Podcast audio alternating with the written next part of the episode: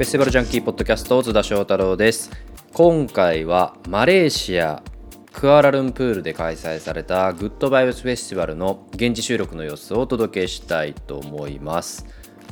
えー、ご存知の方も多いと思うんですけれどもこのフェスがですね3日間開催される予定だったんですけれども、えー、初日のヘッドライナーを務めた The1975 のステージ上での言動を受けてえー、マレーシアの政府からストップがかかりフェスの主催者が判断して、えー、中止になる、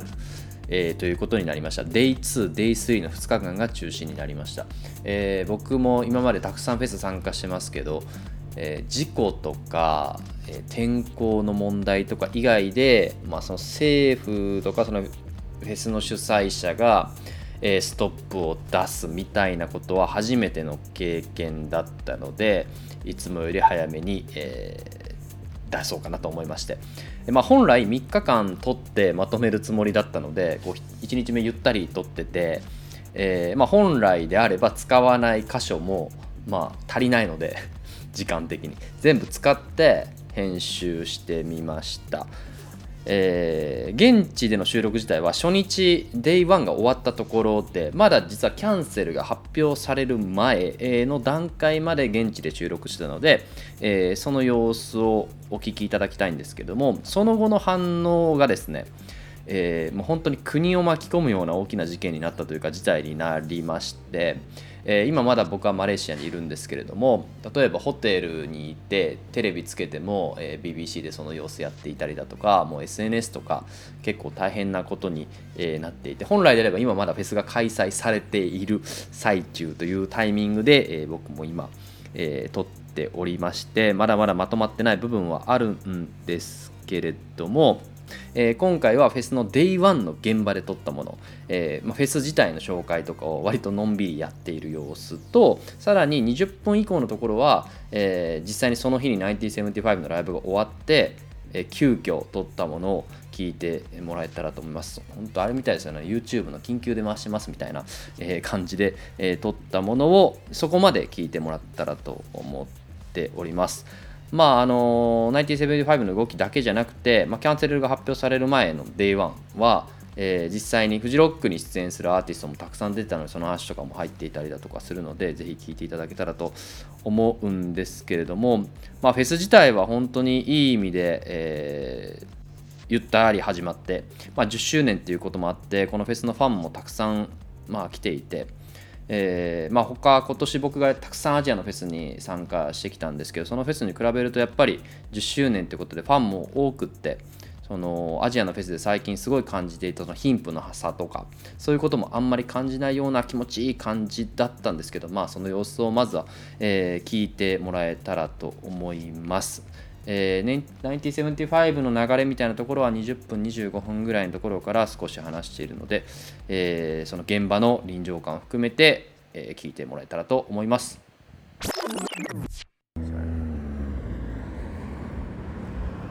今日は2023年7月21日金曜日マレーシアにやってきました、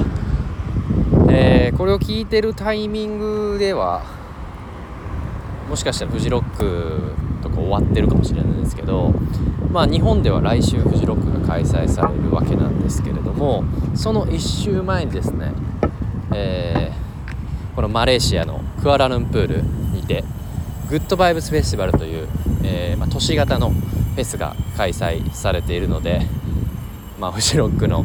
ま前夜祭的な感じで、えー、来たんですけれどもというのも、えー、ラインナップがですねまあ、フジロックに来るためにいろんな欧米諸国からたくさんのアーティストが集まってるわけなんですけど、まあ、フジロックだけに出演するのではなくて多くのアーティストがいろいろアジアの国を、まあ、ツアーで単独で回ったりだとかフェスティバルで回るみたいな、えー、流れがありまして、まあ、その一つがこの Good Vibes Festival というフェスティバルです。で、えー、2019年に参加した We The Fest というインドネシアのフェスがあるんですけれども、えー、そのフェスと、えー、連携をとってですねこの We The Festival と Good Vibes Festival っていうのは、まあ、ほとんど同じラインナップで開催されるというような流れになっています。 We The Fest に関しては、でポッドキャストでは配信してないかな。してないと思うんですけども2019年に参加して、えー、その時はジョージがヘッドライナーであとトロイ・シマンとかも出たんですけど、えー、今回はマレーシアの方に、えー、やってきたということで、えー、3日間ヘッドライナーがですね今日金曜日が975、えー、そして明日がキッド・ラロイで最終日がストロークス、まあ、他にも NxWorries であったりダニエル・シーザーまあ、そういったフジロックに出演するアーティスト、まあ、一部、まあ、キッド・ラロイのようにサマーソニックに出演するアーティストが、えー、出演するという、えー、感じのフェスティバルになってます、まあ、他にもたくさん、えー、アレキサンダー23とか、まあ、フジロックに出演するようなアーティストが出るので、まあ、個人的に言うとフジロックで結構ラインナップがかぶってたりするところで見れないものとかをここで見とけばフジロックはどっちか選べるみたいな重なってても大丈夫みたいな。えー、まあ、なかなかそんなハードモードなことをする人は少ないと思うんですけれども、まあ、フジロックの前週にやってきました。でまだ、えー、今会場に着いたばかりで、え、僕自身は木曜日にマレーシアの、えクアラルンプールの空港に着いて空港の近くに宿泊して実は会場がえー、本当空港から車で15分ぐらいのところにあってクラクアラルンプールの,、えー、その中心部からはま1時間車で1時間弱ぐらい離れているところで開催されているのでまあ昨日は空港ので泊まってあ入り口でなんかチャラい音楽が流れてますね。ちょっとまた中に入ってから喋りたいと思います。それでは行ってきます。Good Vibes Festival 今会場の方に向かって歩いているんですけれどもえー、 Good Vibes Festival ウェルカムみたいなこうボードが掲げられていて、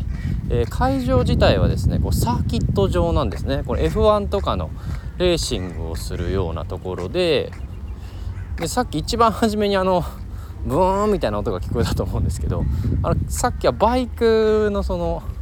コースみたいなので走ってる感じの人がいてあ今日も普通にそういうこう運用みたいなそのフェスだけじゃないものもやってるんだなっていうのに今気づきました。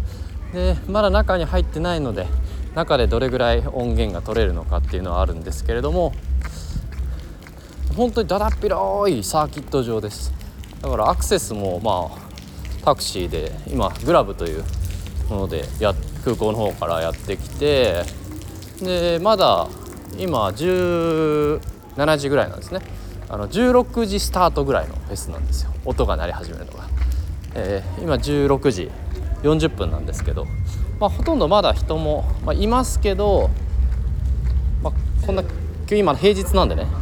えー、今日は夜目から人が多分たくさん来るんじゃないかなという流れでまだゆったりとした感じで、まあ、少し音がこうやって聞こえて、えー、来始めるということでライブも少しやってるという感じですね。えー、まあフジロックとそのラインナップが似通ってるっていうのはあるんですけどこの 97TI が出演したりだとか、まあ、その後出演するキットラロイとかサマソニックに出演するんですけど、まあ、そういったアーティストが、えー、出るということで。まあ、そのフジロックだけじゃないアーティストも出たりそして地元のアーティストが結構、え、入っているというところで地元のアーティストあんまり知らないアーティストも多いんですけど結構個人的にはそういうところをチェックして今アジアいろんなフェス巡ってるので、えー、このマレーシアの音楽シーンを見ていきたいなというふうに思っています。で今回はですね、えー、まあ、取材で入って、えー、いるんですけれども、まあ、そもそもこのグッドバイブスフェスティバル10周年ということであまあ、おめでとうございます ということなんですけど、まあ、僕実は来たことなくてこの裏のウィーザフェストには行ってたんですけど、まあ、この時期なんといってもフジロック前だしあのオーストラリアとかでもスプレンダー・イン・ザ・グラスとか割と大きめのフェスがあってここのフジロックを中心にいろいろ前後にフェスが実はたくさんあるというようなことなので日本人にとってはあの近いけれどもまあ馴染みが低いというかなかなか行く人はおそらくいないと思うんですけどさっきツイッターで見たら1人か2人ぐらい日本語でつぶやいてる方がいたのであいるんだみたいな、ま、もしかしたら現地に住んでる方とかも、えー、まあ、日本人はねマレーシア多いので、えー、いるのかなと思うんですけど今回も完全に1人でやってきて、えー、まあ、マレーシアの知り合いっていうかこのフェス関係の知り合いはいるので、まあ、そういう人たちに会ったりして挨拶したり、ま本もたくさん持ってきたので渡そうと思ってるんですけれどもまあ、基本的には1人でゆったり回ろうかなと思っています。で気温がですね、まあ、日本とでも同じぐらいですかね。今30度ぐらいでマレーシア今雨季なので少しジメジメした感じはあるんですけれども、まあ、今日は今ピーカンで晴れていておそらく明日少し雨が降るんじゃないかという予報が出てるんですけどまあそれも、まあ、降ってみないとわからないという感じですけどみんなめちゃくちゃ身軽でやってきてるのでリュック背負ってんの10人に1人ぐらい。みんなほんと身軽な元し型、えー、今目の前にいるカップルとかは普通に服上シャツで、えー、短パンで靴もスニーカー。これ雨降ったらもう終わりだなというようなみんな格好をしているという感じですね。ほんと都市型のフェスなので。ちなみにこの会場に移ったのは実は今年からでそれまではもう少し違う、えー、もう少しねこう雰囲気がいいというか山の中みたいなところで開催されていたんですけれども、まあ、この10周年を機に、えー、まあ、場所を変えてやっているという感じですね。コロナ禍は、えー、 Good Vibes Festival っていうのもありましたけど Good Vibes Weekender っていう形で秋に開催したりだとか少し、えー、開催の形を変えながらやったんですけど、まあ、この10周年で、まあ、キャパシティとか大きさ的にはフル復活、まあ、ただ場所が変わったというような感じですさっき言った WeTheFest というフェスと、えー、連携しているっていうのがあるので、まあ、そのフェスがこう時期が移動すると、まあ、このフェスも移動する、まあ、主従関係的には WeTheFest の方が大きいし、まあ、ラインナップも WeTheFest の方が少しだけ豪華っていうような感じがしますね。まあ、今回できる限り早く編集して、まあ、フジロックで見ておくべきアーティストとかサマーソニックで見ておくべきアーティストみたいなのをチェックして、えー、お届けできたらなと思うんですけど、まあ、もしあのフジロックにね今後今フジロック行かない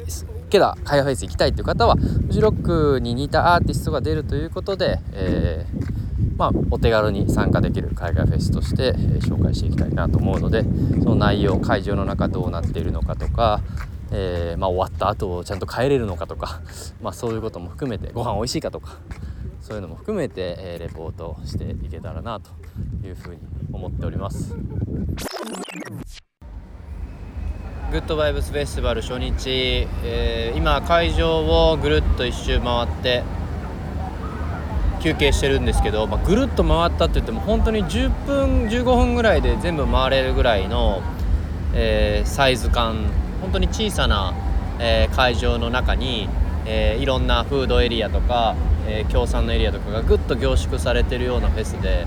あの本当にワンデーの参加の人が多いような都市型のフェスティバルになっています。日本のフェスでいうと、まあ、東京だとお台場とかのフェスに近いような、えー、まあだだっ広いそのレーシングサーキット場の中の一区画を使っているというえー、感じです。でフードエリアがま2箇所ぐらいあってで真ん中に大きくハイネケンのブースがあってそれは登録すると、えー、中に入れてなんかブランコがあったりだとかあと何ですかねあのグライダーみたいな何て言えばいいんですかね。こう上からビヨーンってこうぶら下がって反対側に行けるみたいなアトラクションがあったりとかしてそんなたくさんアトラクションがあるって感じじゃないので、まあ、基本的には音楽とご飯を楽しむっていうような、えー、そういうフェスティバルです。でステージ構成はえー、メインのところに大きいステージが2つあって、えー、同じサイズ感で交互に音が鳴っているというフェスティバルなので基本的にはもうずっと音が鳴っているという、えー、形になります。でさらにもう一つ反対側に Electric Fields っていう、えー、ダンスミュージックのステージがあるという感じです。大きく3つステージがあります。で地味に一番盛り上がってるのがあのサイレントディスコのステージで今もちょっと歓声聞こえるかもしれないんですけど今近くでもうベタな定番の曲ばっかり流してる、まあ、流してるって言っても僕は体験してないんですけどみんながめちゃくちゃ歌うので、えーまあ、盛り上がってるというかサイレントディスコは、えー、都市型のフェスだとどこでも盛り上がるんだなっていうのを感じました。まあ他何か変わったことで言うとまあそのメインのステージの横に VIP の、えー、少し高いところがあって両サイドから、えー、見れるという感じです。VIP は少し、えー、高めなのでチケットがまあ1万5000円か2万円ぐらいのワンデー、えー、の倍ぐらいですかね。の、え、感じでそんなにめちゃくちゃみんなが VIP っていう感じではないので、えー、そのタイのローリングラウドとかで感じたそのめちゃめちゃ VIP がすごいなっていう感じではないです。まあ、都市型でその若い子が遊びに来れるぐらいの感じで結構若い子も多いですねで、まあ、マレーシアはま宗教でいうとイスラム教の方も多いので、まあ、ヒジャブつけた人も、まあ、3割ぐらいはヒジャブつけた人がいるのかなっていうような感じで、え夕方ぐらいからはまあ暑さも少し落ち着いてくるんですけれども、まあ、肌露出した人も多いし、まあ、全然露出してないっていう人も多いし、まあ、その辺りはまあ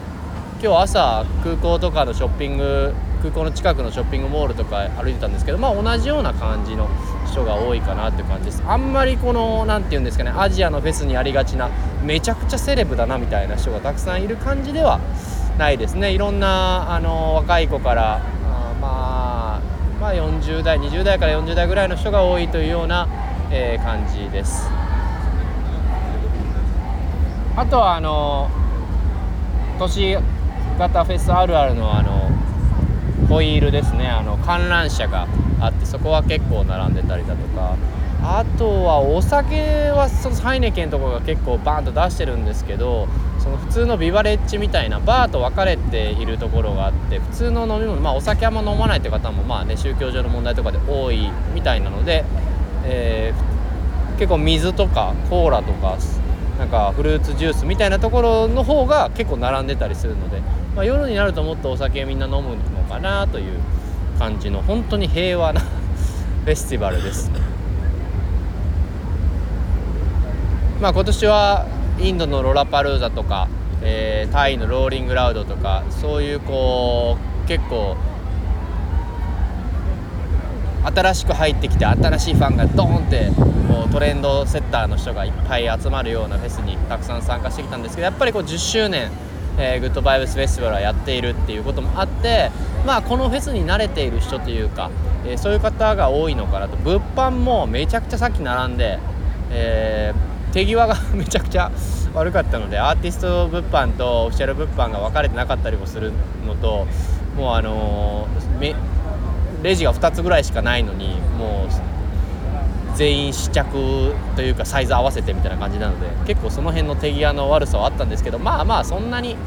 めちゃくちゃみんなが物販買うから並んでるっていうよりもまあ10周年なんで T シャツ買おうかなぐらいの感じで、えー、並んでてまあ1時間ぐらい並びましたけど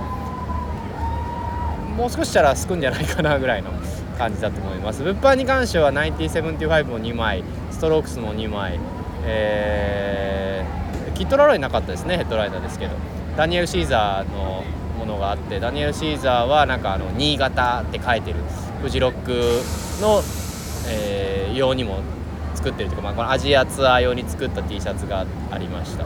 あの買おうかと思ったんですけど、まあ、フジロックで買えるかなっていうのと触ってみたら生地がちょっと薄かったのでやめておきました。今回はグッドバイブスフェスティバルの T シャツを、えー、2枚ですね買いました。なんか小物とかあのなんかあったら買おうかなと思ったんでそんなたくさん種類もなかったので、えー、今回は、まあ、とりあえず初日なんで2枚買ったという、えー、感じですね。でここから夕方に入ってきて今も7時ぐらいなんですけどここから割とこのヘッドライナークラスというか、えー、準ヘッドライナークラスがどんどんどんどんと出ていくので、えー、ここから立て続けにライブを見ようと思うんですけど最後の97ディアブは本当の日付が変わるぐらいの11時半とか、えー、ぐらいのライブなので、まあ、アジアのこの熱帯フェスあるあるで、まあ、夕方ぐらいから始まって夜遅くまで楽しめるというような感じになります。帰りがねやっぱり少し心配ですかね、えー、こんだけの数を、えー、電車とかは近くにないのでシャトルバスがクアラルンプール行きのがあるみたいですけどそれとあとはまあそのタクシーとかグラブとかを、え、使うのかな。行きはもうガラガラでしたけど帰りはまあ今かなり人がいると思うのでまあ混むんじゃないかなと、まあ、1日2万人いるかな？2万人いないんじゃないかな？ぐらいの。1万人から1万5千人ぐらいじゃないかなとパッとえー、した感じそんな印象を受けます。すごい混み合ってるという感じもないしガラガラっていう感じもなくもう程よく人がいて盛り上がってる。なとこのやっぱこのクラスの規模のフェスがやっぱ日本にも欲しいですよね。サマソニとかフジロックみたいな感じじゃなくてもっと都市型で、えー、まあ、サクッとって言ったらあれですけどまあクロッケンフラップから、えー、このグッドバイブスとかインドネシアのウィザフェストとか、えタイのマホラーソップとかその辺りの大きさのフェスっていうのはやっぱりいいなと思って日本に今ないので日本にも春とか秋にこれぐらいのサイズのフェスが野外であったらいいなっていうのをすごい感じました。できるかもしれないですよね。えー、っとやっぱ秋とかにも今アジアのフェス勃興してますし黒剣周りで日本に来るそこに受け皿となるフェスもなかったり春には、えいくつかフェスが立ち上がっているのでタイとかインドネシアとかフィリピンとかでもあるのでその受け皿のフェスがなくて単独公演がやっぱり多いのでうんそういったフェスがやっぱできてくるんじゃないかなと思いましたね。いやでも本当にあのまあアジアのフェスが面白いって言ってますけどこういうしっかりとしたフェスが10年続いているっていうのが、えー、今のアジアを象徴するようなフェスティバルなんじゃないかなと思います。日本からもね、えー、来やすくてまあ来年以降ここの会場になるのかまた、えー、元の会場になるのかっていうとこありますけどまあフジロックに行くっていうことをどければすごいあの日程的にもね、え、夏休みちょっと前とかの季節ですしまあちょっとマレーシア雨季なので天気は心配ですけれども、まあ、日本からサクッと来るにはすごいいいフェスティバルだと思います。それではまあ、えー、2日目3日目と続いていくので、まあ、1日目はこの辺でいいんじゃないですかね、えー、まだまだ楽しんでいきたいと思います。今1日目を置いて帰路に着いたんですけれどもまあ1日目会場の中で喋ってまあもういいか明日撮ろうかなと思ってたんですけど、えー、少しハプニングといいますか、えー、ありまして撮っておこうかなと思いました、えー、あの撮った後に何をしてたかというとあのあと結構フジロックに出演するアーティストが、え何人か登場してまず7時半ぐらいからですねダーモット・ケネディが、えー、出演したんですけどめちゃくちゃライブ良くてですねもうぜひフジロックに行かれる方はあのチェックしてほしいんですけれどもあのまあアイルランドのシンガーですけど1人で出てきてでもう1人まあキーボードの方ともうほぼ2人で出てきて。で途中とかそのキーボードもはけて本当ギター1本だけでしかもギターもアコギで1本だけでやりきるみたいなでまあ歌声聞いてもらったら分かるんですけどすごい力強い歌声なのでその楽器ともう本当なんていうんですか弾き語りみたいな感じででも本当インパクトのある、えー、ライブだったのでフジロックはホワイトステージですね、えーと2日目土曜日の14時20分からえー、出てくるのでもうぜひ見ていただきたいなと思います、まあ、んまりね多く語りすぎると先ライブ見たんかいみたいなあのセットリストがどうって話もなってしまうと思うので、えー、ここでは少し言及は避けますが、えー、まあ、ダーモット・ケネディ見てその後がもうこのフェスで絶対見たかったノーウォリーズ、えが登場してもうダーモット・ケネディとは打って変わってこうもう一番最初から上げていくぞみたいなテンションでライブを行って。で結構僕前の方まで実はあの最前列ぐらいまで行って見れたんですけどあアンダーソン・パーク実在するなという、まあ、見たことはあるんですけどあの NxWorries で見るのは初めてなので、まあ、もちろんその NxWorries の曲もやるし、まあ、後ろに DJ を従えてるのでこういろんなあの曲を、まあ、有名な曲少しサンプリングしてなんかワンフレーズ入れたりだとか。これ言っていいのかな？あのオアシスの曲も少し入ってたりするのでこうフジロック絶対ウケるなみたいな。これあんま言わ言ったらねちょっとネタバレかもしれないんですけど、まあ、一瞬ですけど。もしかしたらフジロックでもそういうのが楽しめるかもしれないので。う何て言うんですかねもう存在自体があの2人はもう音楽といいますかもういるだけでこう体を揺らしたくなるようなそういうこう本当にこのフェスの名前の通りのグッドバイブスな1時間。もう圧倒的でしたね。もう NxWorries はもう絶対フジロックであの行かれる方は見ていただきたいなと思うんですけど。でその後に、えー、サブリナ・カーペンターが出てサブリナ・カーペンターはもう日本で、えー、来日ライブやってその後にこう来てるというあのフジロック出演組という逆パターンといいますか、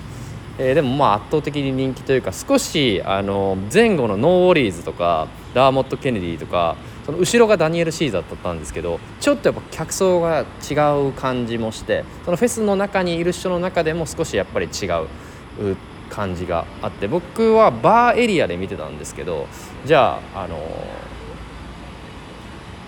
現地のマレーシア人の方に声をかけられてカップルだったんですけど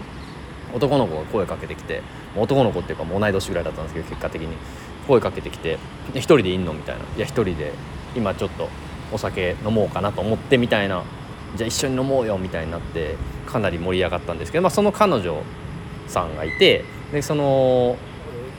彼氏がちょっとお酒を買ってる時に2人で話してたんですけど「あの何見るの?」みたいなんで「いやもうノーボリーズをめっちゃ見たくて」みたいな。で一応仕事なんであの一応こう日本から来て日本でも大きいフェスティバルがあってそのフェスティバルに出るアーティストを、まあ、今日はチェックしてるみたいな話をして「えサブリーナ・カーペンター今やってるの見るの?」みたいな「見るよ」みたいなことを普通に話してたら「うん私はあんま好みじゃないな」みたいな「あそうなんだ」みたいな「私はダニエル・シーザーのを楽しみたいから今のうちにお酒を入れて」みたいな、まあ、そういう感じでけどめちゃめちゃ前の方とかというかステージは盛り上がってるのでこうやっぱちょっと客層が違うんだなっていうのをなんかこう現場で感じました。でもまあフェスってねそういう風にいろんな客層がいるのが面白いなと思うのででもなんかそういうのはっきり言ってくる感じ面白いなと思って日本だとねあれ見るんだって言ってもなんか濁すんですけど明らかに「え？ダニエル・シーザーっしょ今日」みたいな「97.5っしょ」みたいななんかテンションだったので。なんか面白いなと思いました。その後にダニエル・シーザーやってダニエル・シーザーフジロックにあの出るので見たんですけどなんかもうそれまでもノーウォリーズのライブが良すぎてそのまま僕バーエリアから見るっていう感じにそのまま少し盛り上がってしまってバーエリアで見たんですけどそのあのマレーシアの人たちがどんどん友達呼んできてで一緒にダニエル・シーザー見るみたいな感じだったのでなんかあんまライブちゃんと見れては ないんですけど、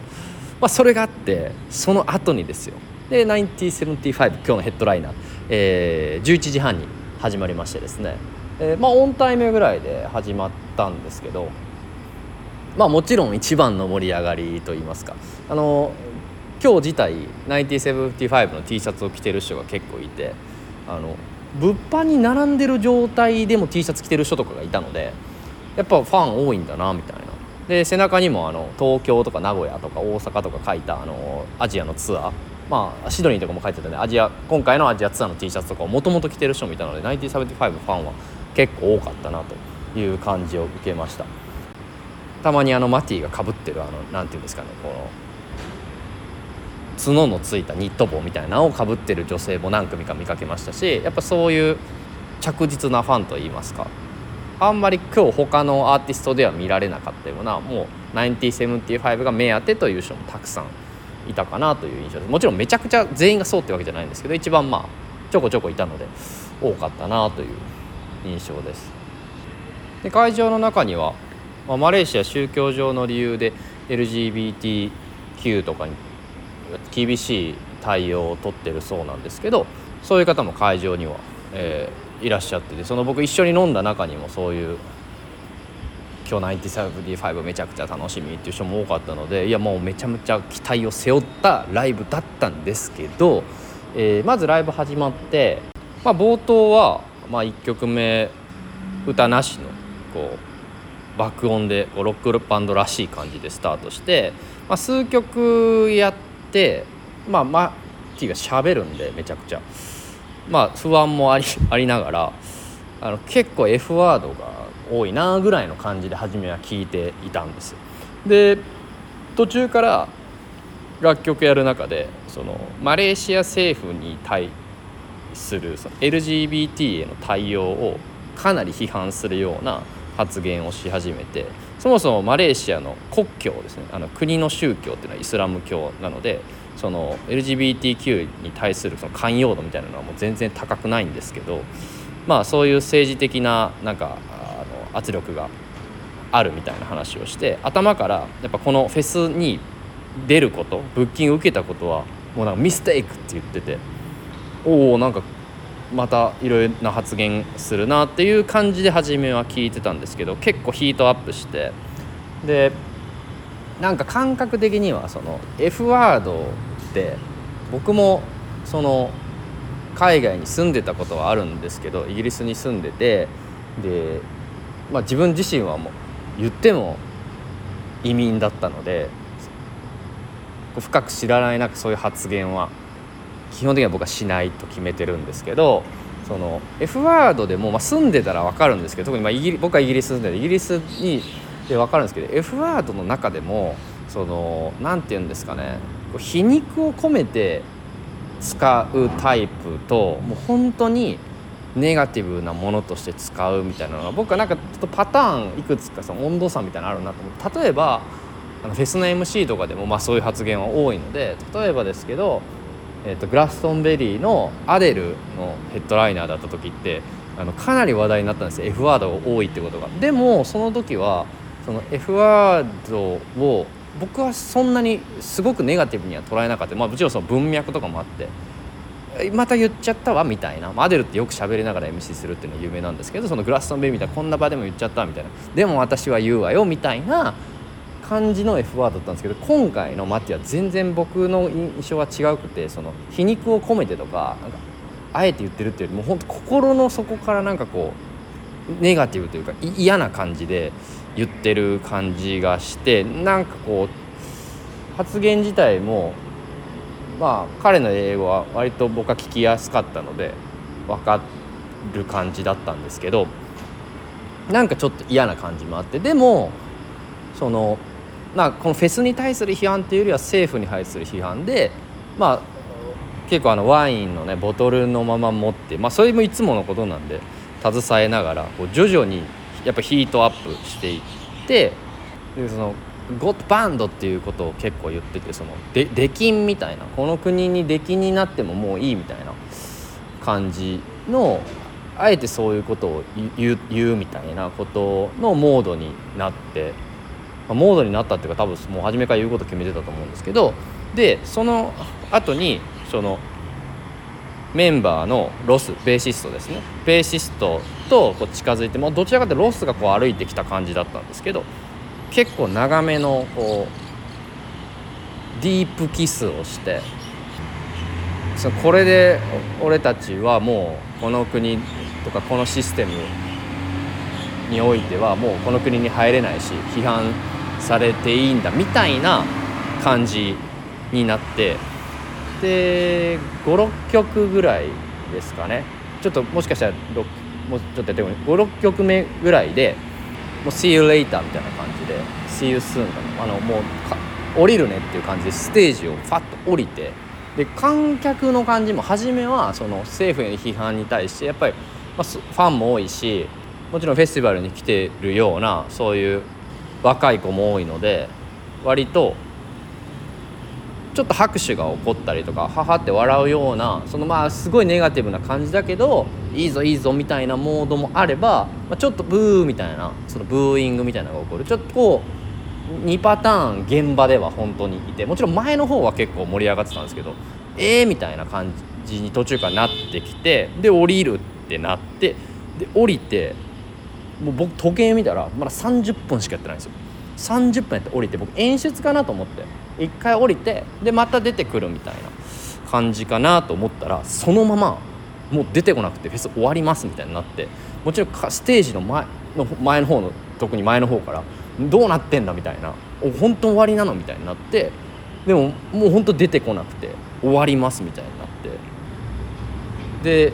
こうもともとそのフェスとどういう話し合いをしてもともともうなんか揉めてステージに出てきたのかそれともそその場でそれを突然やってやったのか。ちょっと今の段階ではまだ分かんないんですけど。でよくあるのがその SNS とかで話題になってましたけどマティが、えー、そういう発言をしたらアダムがギタリストですね。アダムがこう曲で割って入るみたいなのも最近ちょっとあってそのパターンとかかなと思っても全然そうそうではなくて今回は。でそのまま本当に終わってどうなんのみたいな感じで本当終わりってなったんだよ。でまあでも暴動が起きるほどの感じではなくて、まあ、国民性なのか。なんかでもおおいおいみたいな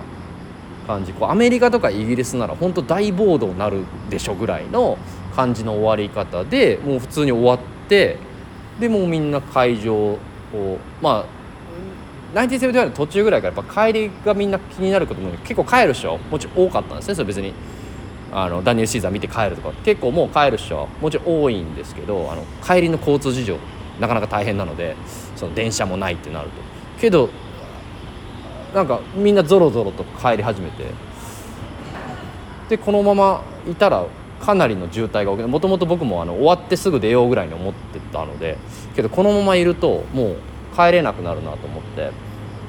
一応ことを見届けてでなんかも揉めてるのはあって一旦落ち着いたぐらいで出たんですよ。でで今です。という感じでなんか払い戻しとかなんのみたいなこと言ってたりする人もいたのでこの今後このあとどういう対応になるのかっていうのは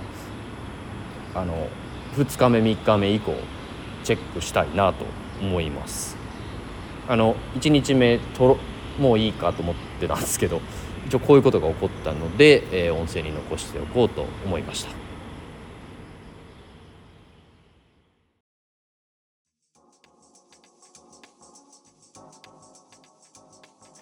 マレーシアでのグッドバイブスフェスティバルの様子現地の様子をお届けしたんですけれども、えー、今日本に帰ってきて、えー、別でもう一本この件について撮ろうかと思ったんですけど、えー、この回に、え少し付け加える形で、え配信しようかなと思っております。まあ、改めて1975の一連の言動を受けて、え、フェスの2日目3日目が中止になるという事態になったんですけれどもその後僕もマレーシアにいる時に結構日本のラジオに出演したりだとか日本に帰っててからも、えー、ラジオに出演したりもしてまあいろんなところでその波及みたいなことがあったんですけども改めて金曜日に起こったことを簡単に話しておくと